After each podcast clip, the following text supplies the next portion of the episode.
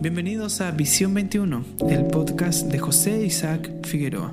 Semana a semana encontrarás una nueva reflexión en torno a la palabra de Dios.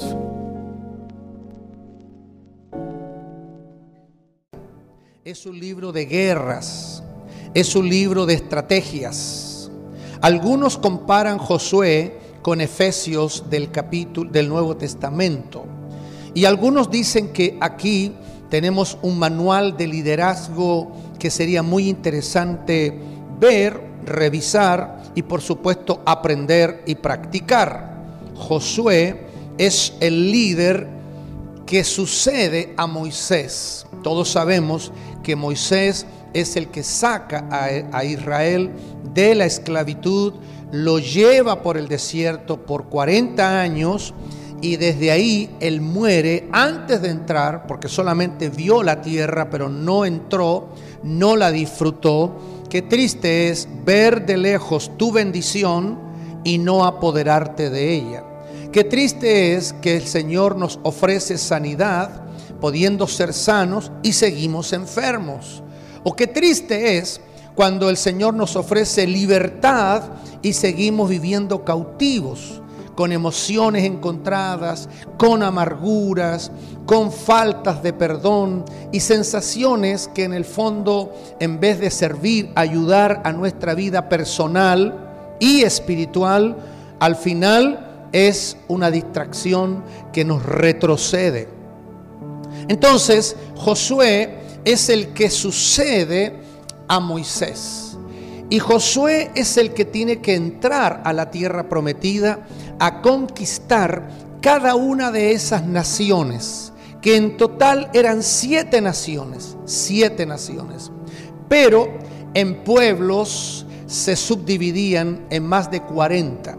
Pero eran siete naciones principales y cada una tenía sus armamentos, sus soldados, sus estrategias, su historia como país o como nación o como pueblo en cuanto a guerras. Israel era un pueblo que había vivido 400 años en la esclavitud.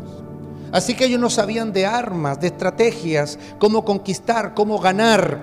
Pero lo que no sabían los otros pueblos poderosos que tenían todo humanamente para ganarle a Israel es que Israel no peleaba solo.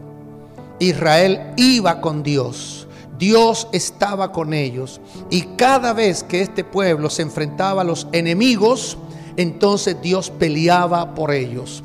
Cuando yo escucho y leo esa frase, Dios pelea por mí, Dios pelea por ti, Dios pelea por nosotros, entonces eso nos da esperanza, nos da confianza, nos da fe, nos da seguridad de que no estamos solos. El Señor dijo, yo estaré con ustedes hasta el fin. El Señor ha prometido estar con nosotros, con sus hijos.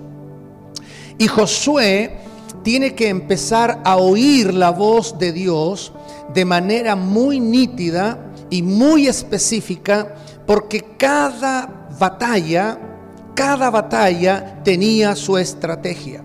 Si usted lee todo el libro de Josué, se va a dar cuenta que ninguna batalla es igual a otra. Ninguno de los enemigos eran igual al anterior. Y cada uno más poderoso que el otro, con más o menos experiencia, pero al final poderosos. Por lo tanto, desde el punto de vista humano, Josué y el pueblo tenían todas las de perder, todas, todas, todas.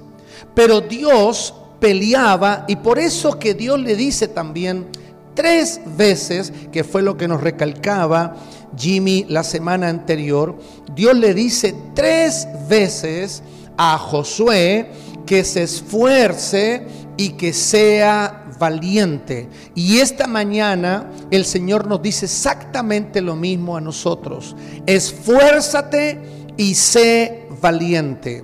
La palabra esforzarse significa que a pesar del cansancio, a pesar del agotamiento, tú vas a hacer un extra. Eso es esforzarse, un extra, un extra por alcanzarlo, un extra por conquistarlo, un extra por hacer tuyo lo que el Señor nos ha prometido. Y tres veces, verso 6, verso 7 y verso 9, el Señor le está diciendo a Josué, esfuérzate y sé valiente. Pero repito, desde ahí venía para Josué y su pueblo las batallas, las guerras contra los enemigos. ¿Y qué es lo que iba a necesitar Josué? Dos estrategias y anótelas por ahí para que no se le olvide. Si usted va a ser un conquistador, una conquistadora del propósito, de la asignación divina, usted tiene que hacer dos cosas en los próximos días. Agudizar sus oídos para oír la voz del Padre y número dos, obediente de manera irrestricta a lo que Dios nos esté indicando en alguna situación específica. Hay personas que están orando por su matrimonio, porque su matrimonio tiene conflictos, porque tiene problemas, porque están por divorciarse, porque están ahí con ciertas situaciones no resueltas. El Señor tiene estrategia para cada uno de nuestros problemas, para cada una de nuestras dificultades, sean personales, sean matrimoniales, sean familiares, el, Señor tiene estrategia para todo. O sea, nunca piense que frente a una situación difícil o complicada, Dios va a decir, no sé qué hacer. Él no te va a decir eso. El Señor siempre tiene algo que decirnos, que revelarnos, que indicarnos pero ¿qué es lo que necesitamos nosotros? Oídos sensibles y una voluntad rendida para obedecer lo que el Señor nos está indicando en este tiempo. Pero como ya hicimos un pantallazo general, yo quiero que vaya conmigo al capítulo 1. El capítulo 1 comienza diciendo en el verso 1, aconteció aconteció después de la muerte de Moisés. Después de la muerte de Moisés, siervo de Jehová, que Jehová habló a Josué, hijo de Num, servidor de Moisés, diciendo, y ahí entonces Dios comienza a hablar con Josué. Yo dividiría este verso en dos partes. Yo no soy exégeta, no soy, no soy hermenéutico, yo no soy experto en la Biblia, simplemente un estudiante que ama a Dios, que ama la palabra, pero dentro de lo que yo alcanzo a ver aquí, yo dividiría este verso en dos partes. La primera parte es como una mala noticia. La primera parte es como un día oscuro. La primera parte es como un día sin esperanza. Yo no sé si te han tocado días así, donde tú dices, parece que hoy día no va a pasar nada. Todo lo que oigo son malas noticias, problemas, dificultades, adversidades, necesidades. Y tú dices, esto en vez de animarme, me está desanimando. En vez de orientarme, me está desorientando. ¿Y cómo comienza? Dice, aconteció después de la muerte de Moisés siervo de Jehová. Yo sé que ni usted ni yo vamos a poder ponernos en las sandalias de Josué, ninguno de nosotros. Solo Josué sabía lo que estaba sintiendo, lo que estaba experimentando, al que su líder, su líder, aquel que había hecho maravillas, prodigios por 40 años en el desierto, aquel que había sido su moderador, aquel que había sido su mentor, aquel que había sido su discipulador. Y voy a usar otro término, aquel que había sido como su padre espiritual, se le muere. Entonces uno dice, ¿cómo estaría el interior de Josué? Posiblemente estaría triste, desorientado, desesperanzado. Y si usted le suma al millón, millón y medio de gente que estaba detrás de Josué Y entonces Josué dice, se nos murió el líder, se nos murió la persona que va al frente, se nos murió el hombre de la visión, ¿qué vamos a hacer ahora? Alguien dice, ¿qué podemos hacer después de la muerte?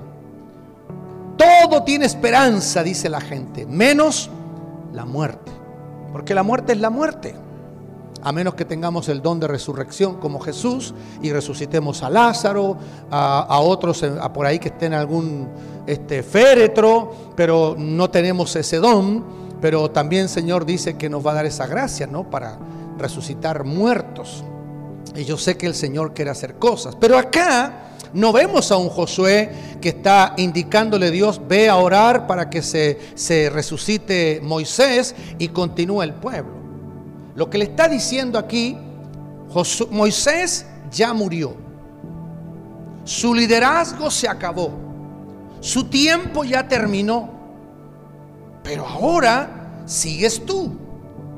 Y ahora eres tú el encargado de llevar al pueblo hasta la tierra prometida, hasta la tierra de Canaán y empezar a conquistar pueblo por pueblo. Y aquí hay un principio que yo le sugiero que lo anote porque hay cosas importantes en la Biblia que parecen detalles, pero esos detalles, si lo empezamos a masticar y a asimilar, marcan positivamente nuestras vidas. Dios le regaló la tierra a Israel. Dios se la regaló. Pero era tarea de Israel conquistar esa tierra. O sea, algo te va a costar. Algo te va a costar. Nosotros pensamos que todo es gratis. Si tú quieres crecer, tienes que leer, estudiar, equiparte, preparar. Si tú quieres llegar a ser un profesional, tienes que también ir a la universidad, sacar tu título de lo que tú quieras estudiar. En la vida todo tiene un precio, todo, todo tiene un precio. Y nosotros a veces pensamos equivocadamente que acá todo es gratis. Como dijo un gran evangelista hace muchos años atrás, la salvación es gratis. Pero después de la salvación te va a costar todo. ¿Te acuerdas lo que dijo Jesús en San Lucas capítulo 14, verso 33? Él dijo, el que no renuncia a todo lo que posee, no puede ser mi discípulo. En otras palabras, lo que está diciendo Jesús, seguirme, ser mi discípulo, ser mi seguidor, ser mi alumno, ser mi aprendiz, te va a costar todo. Te va a costar todo. Hoy día la gente siempre anda buscando los packs, los 3 por 1, lo más barato. Y como decía mi abuela, a veces lo más barato es más caro. Porque te lo llevas a casa y te duró cuánto? Medio día, un día, una semana y ya eso se echó a perder. Ahora, quiero que pienses en esto. Por unos segundos ponte las sandalias de Josué. Josué está triste. Se le murió su pastor, se le murió su líder, se le murió su padre, se le murió su discipulador, se le murió su mentor, se le murió su guía. Se murió, se murió. Y en esos momentos de dolor, Josué recibe una palabra fresca de parte de Dios. Quiero que te grabes este principio. Dios habla en todo tiempo. Dios habla siempre. El que nosotros a veces no estemos oyendo o no estemos aprendiendo a discernir la voz de Dios, no significa que Dios no nos está hablando. Aún en los problemas que no te imaginas, esos problemas no resueltos, esos problemas difíciles y complicados, esos, esos problemas donde tú dices, ¿qué hago? ¿Para dónde le doy? ¿Para allá o para acá? Yo no sé cómo te sientes tú, pero a mí me ha pasado más de una vez cuando voy a algún lugar que no conozco bien, mayormente ciudades como San Diego, Los Ángeles y otras ciudades grandes, y de repente el GPS te comienza a llevar como a lugares que no vas como conociendo y tú dices, Aquí lo único que me queda es confiar en este aparato, es lo único que me queda. Y yo a veces me voy para allá, como 40, 50 años para atrás, y digo, y pensar que nuestros abuelos, nuestros padres con un mapa, andaban siempre con un mapa. Y ahí lo tenían metido ahí en el costado de sus vehículos, de sus autos. Y con los mapas llegaban a sus destinos. Hoy día tienes que andar con tu teléfono, con ese teléfono inteligente y con la aplicación GPS, entonces ya tú te puedes ubicar perfectamente. Hay momentos en nuestra vida emocional, espiritual, conductual, que necesitamos, necesitamos ese GPS del Señor. Porque como que nos desorientamos, como que nos desanimamos o como que nos atemorizamos. Y lo que yo quiero hacer énfasis esta mañana es que todo tiempo es oportuno para que Dios nos hable. Todo momento es oportuno para que Dios nos esté hablando. Porque Dios siempre tiene una palabra fresca para nosotros. ¿Quién podría imaginarse que en un momento de dolor, en un momento de lágrimas, en un momento de luto, Dios le está dirigiendo una palabra a Josué? Ya lo dijo la semana anterior este mi yerno que le hicieron 30 días de luto a Moisés. Seguramente en esos días la gente lloró, la gente se lamentó, la gente hizo recuerdos, la gente quizás empezó a plantearse, ¿y quién va a ser el siguiente? ¿O llegará hasta aquí nuestra travesía? ¿O vamos a devolvernos otra vez de donde venimos, en este caso de Egipto? O sea, quizás muchas preguntas pasaron por ellos y cuánto más por Josué. Pero en un momento de dolor, Dios tuvo una palabra para Josué. O sea, lo que yo aprendo de aquí, lo que yo quiero decirte esta mañana, que cualquier tiempo y cualquier momento hay una palabra fresca para Dios. Nos decía denante mi esposa la importancia de leer la palabra, la importancia de escudriñar la palabra, la importancia de meternos en la palabra.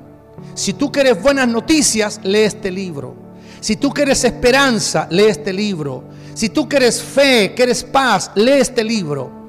Si quieres acostarte nervioso, angustiado, preocupado, afanado, mira las noticias y va a ver lo que te va a pasar. Ya a varios amigos le he dicho, si quieres afanarte, ve las noticias y vas a ver cómo va a terminar. Allá se están peleando, acá están matando, acá hicieron esto, acá esta injusticia, acá esto otro. Y uno dice, ¿qué está pasando en el planeta? ¿Qué está pasando en el mundo? ¿Qué está pasando en mi ciudad? Parece que todo es negativo, es malo, no sirve. Pero cuando yo voy a este libro, yo encuentro esperanza, fortaleza. Y me gusta lo que dice el apóstol Pablo. Él dice que la fe viene por el oír. Pero no dice las noticias de la televisión. No dice las noticias del periódico. Dice que la fe viene por el oír la palabra de Dios. Ahora, cuando usted se va a Isaías, el profeta Isaías, Acompáñeme ahí algunos libros más adelante, al capítulo 6.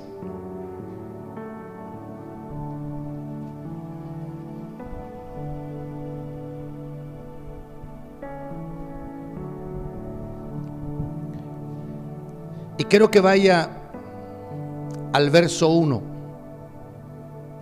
Y mire lo que va a leer ahí. En el año que murió el rey Usías, en el año que murió el rey Usías. Y mire cómo sigue. Vi yo al Señor en un momento de dolor. Por si usted no sabía, entre Isaías y Usías había una relación cercana, familiar. O sea, no se estaba muriendo cualquier rey, no se estaba muriendo cualquier monarca no se estaba muriendo cualquier persona. O sea, no es lo mismo que te digan, allá hubo un accidente y murieron 20 personas. Tú no sabes quiénes son, no tienes contacto ni relación con esas personas a que te digan, mira, falleció esta persona cercana a nosotros, emocional, sentimentalmente. Es muy distinto, es como golpea muy distinto la noticia. Y aquí dice que murió el rey Usías. ¿Y qué es lo que sucede con este Isaías? Dice, vi yo al Señor sentado sobre un trono alto y sublime, y sus faldas llenaban el templo. ¿Cuándo vio esto Isaías? No antes, no antes.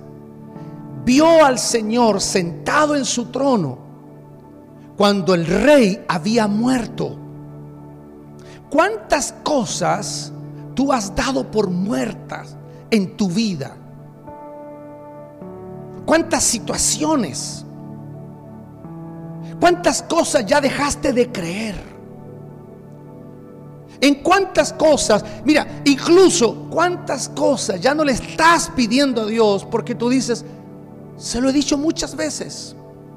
Ya ni tengo fuerzas para pedírselo, ni tengo fuerzas para decírselo. Y es como que ya para ti esa petición murió. Ya dejó de ser, ya no es parte de tu agenda, ya no es parte de tu intercesión. Porque tú dices, eso ya, ya, ya quedó atrás. Hay padres que están sufriendo por sus hijos y no tienen esperanza. Hay esposas que están sufriendo por sus esposos y ya no tienen esperanza. Hay hijos que están sufriendo por sus padres porque no tienen esperanza. Si hay algo que no debemos perder nosotros como hijos de Dios es la esperanza. La esperanza es lo que nos da la fuerza para seguir manteniendo la fe y sabiendo que eso va a venir, que eso va a llegar, que estamos esperando algo que va a venir y que nos va a traer gozo, alegría, victoria, bendición. Volviendo al caso de nuestra familia, si tú me preguntas cómo estábamos mi esposa y yo antes que ellos llegaran, es que no estábamos felices, estamos re felices porque íbamos a abrazarlos, a besarlos, a estar con ellos. Y ese día fue precioso, fue hermoso, porque cuando hay esperanza es como que esperas una bienvenida. Algo bueno viene a mi vida, algo bueno. Por eso yo le digo a la gente, qué importante lo que tú te profetizas, qué importante lo que tú declaras, qué importante lo que tú dices. Como dice también Proverbios, en la lengua, en la boca está el bien y el mal, la muerte y la vida, la enfermedad y la salud. Por eso yo quiero animarte esta mañana. Porque no hay momentos específicos para decir, ah, acá Dios me va a hablar. Cualquiera hubiese pensado, hubiese sido mucho más espiritual, hubiese sido mucho más hermoso o más bonito que Isaías en un momento cotidiano, en un momento de su día, en un momento de su semana, hubiese recibido la voz de un ángel y que el ángel le hubiese dicho, Isaías, sube al monte porque Dios va a hablar contigo y tiene algunas instrucciones que decirte. Entre paréntesis, no se olvide que aquí estamos hablando del llamado de un profeta. Hasta ahí, en ese momento, Isaías no era profeta. Pero ese día en ese encuentro él se convierte en un profeta. Profeta es un portavoz. Profeta es el que dice lo que Dios está diciendo. Profeta es el que habla lo que en el cielo se está diciendo en estos momentos. El profeta por eso edifica, exhorta, consuela, porque trae palabra fresca de Dios, una palabra que anima, una palabra que redirecciona para aquel que está perdiendo el rumbo, el norte, el objetivo. Isaías no solo vio el templo, quiero que se adelante un poquito.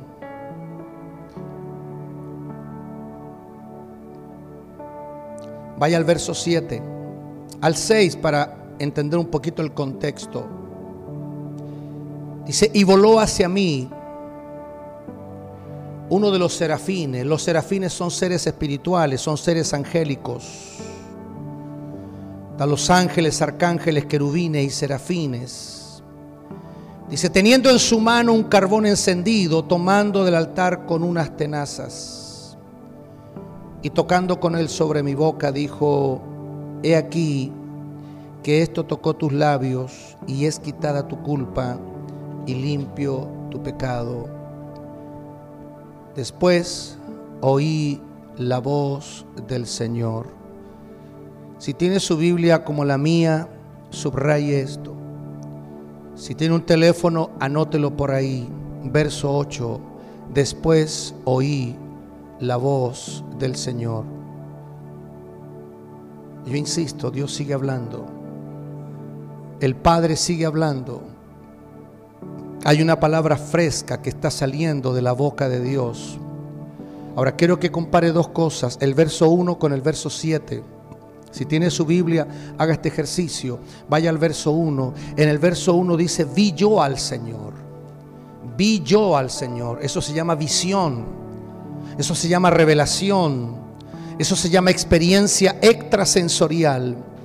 Pero el verso 8 dice, después oí la voz del Señor. Fíjese que en esa experiencia de dolor, en ese momento difícil de luto que estaba viviendo Isaías, él experimenta dos cosas. Se activan sus oídos y se activan sus ojos, que son los dos sentidos espirituales con los que nosotros nos movemos en la vida espiritual, que son los ojos espirituales y los oídos espirituales. Es Jesús el que nos dice permanentemente, el que tiene oídos para oír, oiga lo que dice el Señor a la iglesia. Él siempre está animándonos a que nuestros oídos espirituales estén activos, activos. Entonces acá se activan dos cosas. Se activa la vista espiritual, verso 1, y se activan los oídos espirituales. Pero vuelvo al punto, ¿en qué momento de Isaías? En un momento de dolor, en un momento de lágrimas, en un momento donde Isaías quizás no estaba para consolar a otros, pero sí necesitaba que alguien lo consolara a él. Y él pudo decir o pudo ver y experimentar el poder, la presencia y la gloria de Dios. El resto de la historia simplemente la resumo así. ¿Cómo termina esta, escena? ¿Cómo termina? Con un Isaías que oye la voz de Dios y en la voz de Dios él le dice, heme aquí, envíame a mí. Hace falta un profeta, aquí estoy yo. Hace falta un portavoz, aquí estoy yo. Hace falta alguien que haga esto, cuenta conmigo.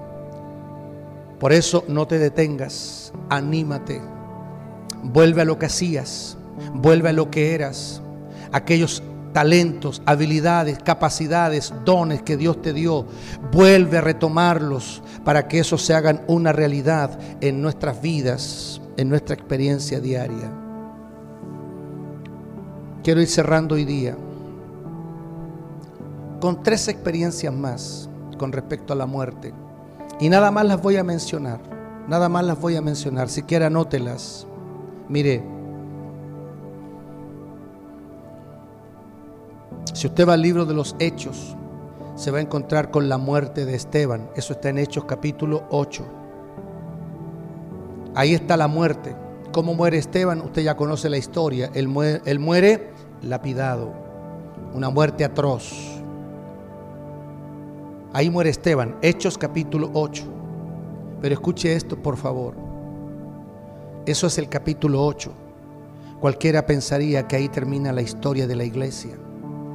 Cualquiera pensaría que ahí termina la vida de la iglesia. Pero en el capítulo 9 nace un nuevo discípulo, Saulo, que más tarde se convierte en Pablo. O sea, lo que quiero decirte, en Cristo, en Cristo siempre vamos de victoria en victoria. Siempre vamos de poder en poder. Siempre en Cristo vamos en autoridad. No te quedes en el capítulo 8. Hay mucha gente que se queda con el dolor. Hay mucha gente que se queda con el problema. Hay gente que se queda con la enfermedad. Y como que acaricia esa situación. Y en vez de avanzar, retrocede. En vez de avanzar, se queda pasivo. Y el Señor nos está diciendo esta mañana, no te quedes. Isaías podría haberse quedado en el llanto, el dolor, en el luto, pero Dios le trae palabra fresca y desde esa experiencia dolorosa, se levanta un profeta que se conoce también para muchos el profeta evangelista. Porque de los profetas del Antiguo Testamento, él es uno de los profetas mayores, junto a Jeremías y Ezequiel. Pero aparte, Isaías vio por revelación la muerte de Jesús. Él vio a Cristo en la cruz. Por eso a él se le reconoce como el profeta evangelista. 700 a 750 años antes de Cristo, él vio a Cristo crucificado. Todo esto, ¿dónde comenzó? ¿Cuál fue el inicio? ¿Dónde empieza todo? En un momento de luto, en un momento de lágrimas, en un momento de dolor.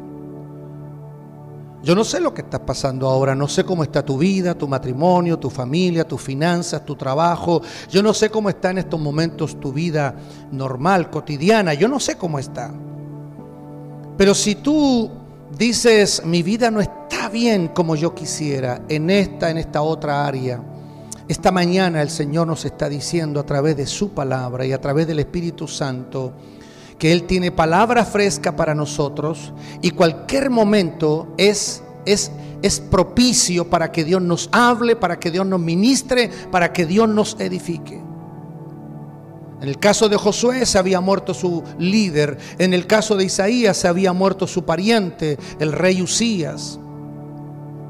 En el caso de Esteban muere, pero, pero resucita un nuevo discípulo. ¿Quién es ese discípulo? Pablo el apóstol de los gentiles. Te muestro otro caso. Jesús. Jesús recibe la noticia de que había muerto su primo Juan el Bautista. Repito, no era cualquiera, era su primo. Cercano a Jesús, consanguíneo a Jesús. Y le dicen los discípulos, a Juan el Bautista lo mataron, lo decapitaron. Y Jesús se va al desierto. Como que mucha gente lee esa porción y como que no capta que se fue al desierto. Jesús se fue al desierto a pasar su luto. Jesús se fue al desierto para estar solo. Saben, hay momentos, hay momentos en que queremos estar solos, con nadie más. Amamos a la gente, amamos a las personas, amamos a nuestros familiares, amamos a nuestros seres queridos, pero hay momentos en nuestra vida donde queremos y necesitamos estar solos. Donde es como que queremos hacer una introspección, como una revisión interior y empezar a ver cómo estamos interiormente, cómo está nuestro corazón, nuestra alma, nuestras emociones. Necesitamos ese espacio a solas. El Salmo 23 es un salmo de experiencia entre Dios y nosotros. Por eso Él dice, aunque ande, escucha esto, aunque ande en valle de sombra, no temeré mal alguno, porque tú estarás conmigo. Si yo si yo leo o digo o confieso esa porción, como David lo dijo, David no está incluyendo a sus esposas. David no está incluyendo a sus hijos. Él dice, aunque ande, es personal, es individual. Hay experiencias que solamente tienes que pasarlas tú, a solas con Dios, tú y Dios. Quisiéramos incluir a nuestros seres queridos, pero no podemos. Es tú y Dios. Por eso él dice, aunque ande en valle de sombra de muerte.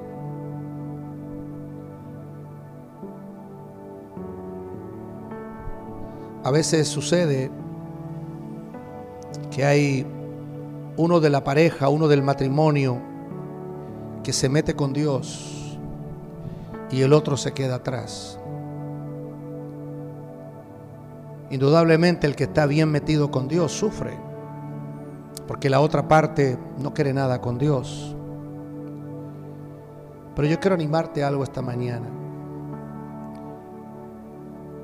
Nosotros no convencemos a nadie, ni vamos a convencer a nadie. Cuando tu esposo o tu esposa no quiere meterse con Dios, no quiere meterse con Dios por lo que tú quieras, cuando no quiere, no le interesa, no es su prioridad, no es parte de su agenda, no lo critiques, no la critiques. No tengas palabras de reproche. Te voy a dar un consejo. Ve a tu cuarto y métete con Dios. Y deja que Dios haga la obra. Que Dios hable con esa persona. No somos nosotros los llamados a convencer ni a nuestros hijos, ni a nuestros esposos y esposas. Esta es obra del Señor. Voy cerrando con esto. Jesús se va al desierto. Jesús está orando, quizás llorando de luto. No te olvides, Jesús era sensible. Cuando muere Lázaro, él llora por la muerte de Lázaro. Cuando él va al monte y comienza a orar por Jerusalén, él comienza a llorar. Y él dice, Jerusalén, Jerusalén, ¿cuántas veces quise juntaros como la gallina junta sus polluelos? Jesús está con un corazón dolido, afectado, llorando en lágrimas por Jerusalén, por su ciudad. Jesús era sensible, por eso él atendía las necesidades de las personas. Por eso él se daba tiempo con el enfermo, con el endemoniado, con incluso aquel que estaba en dificultades. Él estaba con la gente. ¿Por qué? Porque tenía un corazón sensible. Y en ese momento la gente se entera que Jesús está en el desierto. Y en esa ocasión llegan ahí, a ese lugar, a ese desierto, como unas 15 mil a 20 mil personas. Y usted lee literal y textualmente, Jesús vio las multitudes, vio las multitudes y tuvo compasión de ellos. Jesús dejó a un lado su dolor, dejó a un lado su problema, dejó a un lado su luto, dejó a un lado la muerte de su primo, dejó a un lado su sufrimiento y él empezó a suplir y a proveer a las necesidades de aquellos que estaban hambrientos. Cierro con esto. Dios habla en todo tiempo y en todo momento. Hoy mismo el Señor nos ha hablado y nos está hablando. Sales de aquí y el Señor te sigue hablando a través de circunstancias, a través de situaciones. No tienes idea cuánto me enseñó el Señor estos dos meses a través de mi nieto. Mi nieto no habla como tú, no habla como yo porque él no es adulto, muchas palabras las dice hasta la mitad, o frases las dice a su forma, a su manera, pero no tienes idea en sus acciones cuántas cosas Dios me habló. Es que Dios usa cualquier pretexto para hablarnos y para llamar nuestra atención. Por eso esta mañana yo quiero que nos vayamos de aquí y aquellos que nos están viendo por, por cámara, no dejes que nadie robe la palabra de Dios que fue plantada en tu corazón. No permitas que nadie la robe, ni el desánimo, ni la desesperanza, ni los amigos, ni las críticas, ni los éxitos, ni los triunfos, que nada ni nadie robe la palabra que fue plantada en tu corazón. Que Dios te bendiga. Será hasta la próxima semana si Dios quiere.